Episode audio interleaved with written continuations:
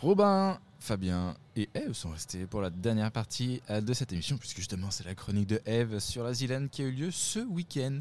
Et qui c'est qui a gagné? Et bah, vous le saurez À la fin. à la fin, à peu près. Il y aura peut-être euh, un moment pour y réfléchir. Alors, ce week-end, le week-end dernier, donc 12, 13 et 14 mai, a eu lieu la cinquième édition de l'Azilane. L'Azilane, qu'est-ce que c'est? Donc c'est une compétition qui a réuni 200 joueurs autour de 12 jeux vidéo. Bon, il n'y avait pas que des jeux vidéo, mais il y en a 12. Donc c'était diffusé en direct sur Twitch, donc sur les euh, points de vue donc, des 100 streamers qui étaient présents, ainsi que Zerator, qui euh, commente l'Azilane depuis le début. Il était accompagné donc d'autres casters ayant plus ou moins des spécialités, donc comme Dame Dame pour les jeux d'automobile, Moment donc pour Valorant, un jeu de tir un peu comme Fortnite, et Dash pour euh, Minecraft. Et euh, il y en avait d'autres, mais je les citerai pas tous parce que ça fait beaucoup. Ils étaient 200. Non, pas tant, mais pendant donc trois jours, 200 joueurs, donc 100 streamers et 100 joueurs tirés au sort, se sont affrontés, affrontés en solo sur l'édition.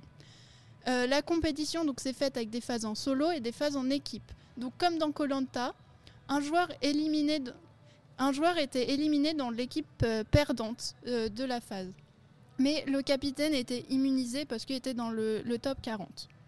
Donc les jeux étaient plutôt différents, laissant aux participants un peu le droit d'avoir des jeux de prédilection, mais quand même, faut avoir s'être entraîné sur tous les jeux, hein, parce que sinon euh, c'est catastrophique. Mais donc aucun jeu ne doit être laissé en place, parce que sinon on va pas trop en finale et euh, après ça fait, on regarde, on s'amuse et puis on se moque des gens un petit peu. Donc je vais citer les 12 jeux, dont certains viennent de grands studios, donc comme euh, des studios comme Nadeo, et d'autres de studios un peu plus indépendants. Et souvent, c'est un peu plus joli à voir, un peu plus drôle. Donc euh, cette année, il y avait Minecraft, Trackmania, Shootmania, You Suck at Parking, Northgard, Garry's Mod, Power Watch Simulator, Valorant et Golf Gang. Ainsi qu'un jeu mystère et l'épreuve dite scolaire. J'avoue que j'ai pas compris tous les jeux non plus. Des fois, euh, je voyais des gens qui bougeaient, je comprenais pas trop, mais euh, j'ai laissé aller, c'était pas mal. Donc comme tous les ans, il y a une, une épreuve scolaire. L'année dernière, c'était un Zutom, c'était le Zutom un peu comme le Motus. Une année, ça a été une dictée, et encore une autre, ça a été du calcul mental. Donc cette année, l'épreuve était un puzzle de 104 pièces, à faire en moins de 30 minutes. Épreuve réussie pour 132 joueurs sur euh, 200. Ce speedrun de puzzle donc a fait beaucoup parler les différents chats des différents lives, hein, car observer des gens faire des puzzles avec des techniques et des avancées bien différentes. Le premier est parti, il y en a, ils n'avaient même pas fini les bords. Et donc euh, c'était un peu drôle, il y en a qui souriaient, d'autres qui rageaient dans le chat et, euh, en live aussi euh, quand ils le faisaient, puisque des fois il y a des pièces qui tombent, qui vont chez le voisin. Donc cette épreuve a été commentée par Zerator et AlphaCast, qui s'amusaient donc eux aussi à plaisanter sur les joueurs et observer les sprints. Oui, parce que le puzzle était dans un autre hangar et que les joueurs avaient 100 mètres à parcourir pour aller atteindre le chronomètre sur leur ordinateur. Je sais pas si vous chronométrez, chronométrez des fois pour faire un puzzle d'une centaine de pièces. Mais est-ce que vous savez en combien de temps, vendredi, Axino a terminé son puzzle? C'est le premier à l'avoir fini. Ils avaient une demi-heure, c'est ça? Oui, ça fait une demi-heure. Moi j'aurais dit 3 minutes. Ouais. comme ça. Oh, peut-être. plus Ah, trois quand minutes. même. Ah ouais, ouais. 3 minutes, là, t'es Rainman. Hein, faut... Je suis sûr qu'Étoile l'aurait fait en une minute. Étoile Non. l'aurait fait en une Oh non, non. Euh, Et toi, ça, ça aurait été un drapeau, Fallait oui. pas mais- regarder. Ah, je dirais, je dirais, allez, un bon 15 minutes. Moins. 10 minutes Ah, quand même. Ah, presque. Plus. 9 minutes 52. Plus. Non, mais plus 11. 11 minutes, 14 secondes et 471 millièmes. Bon, peut-être un peu moins vu qu'il a couru, mais voilà. Mais au final, il a quand même fini dans le top 120, mais a fini premier au puzzle, ce qui est quand même euh, pas mal, vu euh, certaines personnes.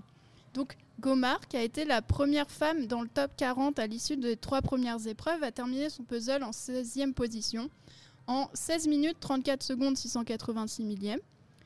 Donc en fait, le puzzle c'est un peu rigolo. On peut voir l'éclé- l'éclectisme des jeux en fonction de qui est le plus fort, etc.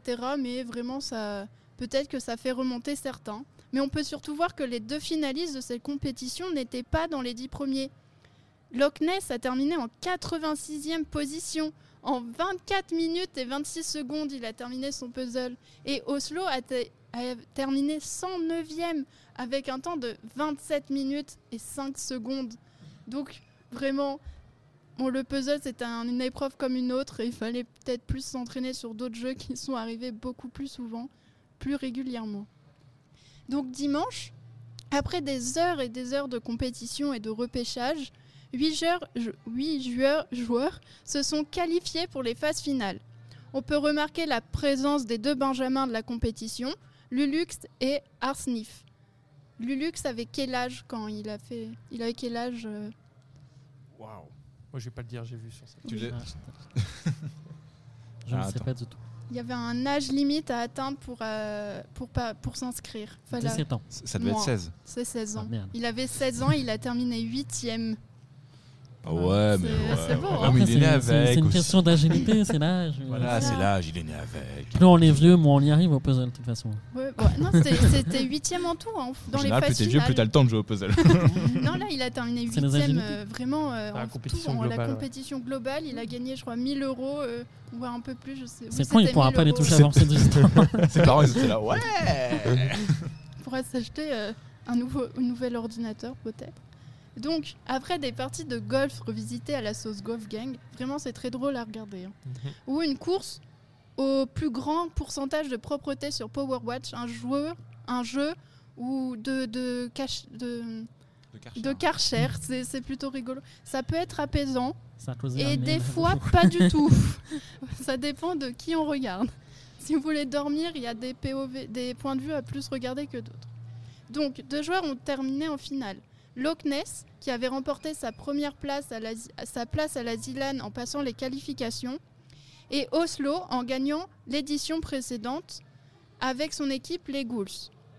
Cette finale s'est déroulée donc en BO7, c'est-à-dire le premier qui remporte 4 manches avec un maximum de 7 manches.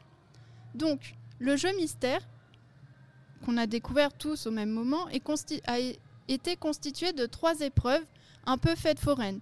Un mur de précision, un tap-top et du air hockey. Remporté par Loch Ness. C'était très physique apparemment. Donc les deux finalistes se sont affrontés sur six autres jeux.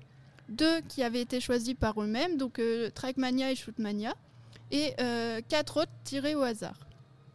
Donc c'était une finale plutôt courte car seulement 5 manches se sont déroulées pour sacrer Loch Ness qui remporte cette compétition avec un score de 4 à 1.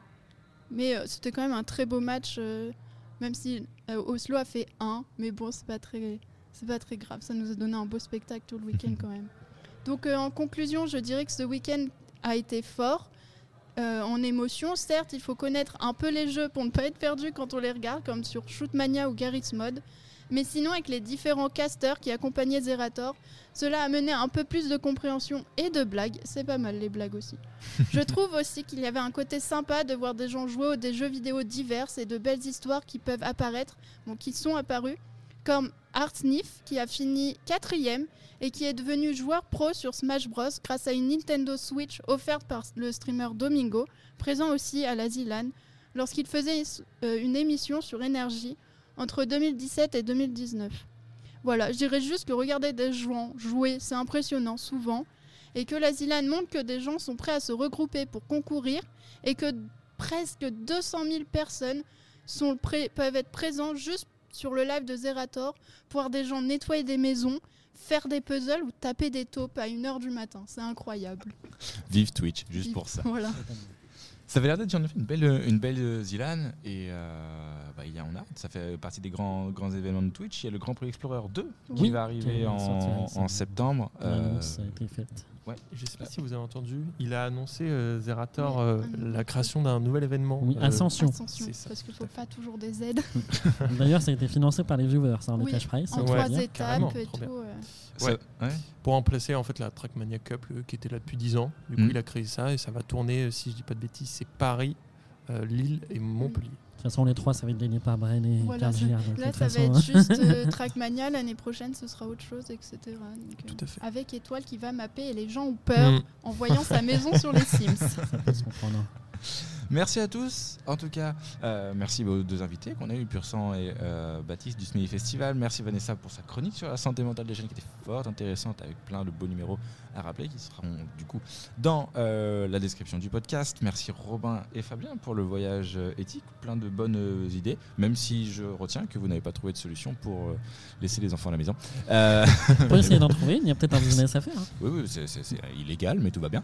Et Merci Eve pour la, la chronique sur la, sur la Zilan, événement majeur euh, de Twitch. L'hebdo TST Radio, c'est cool, mais l'hebdo TST Radio, c'est fini.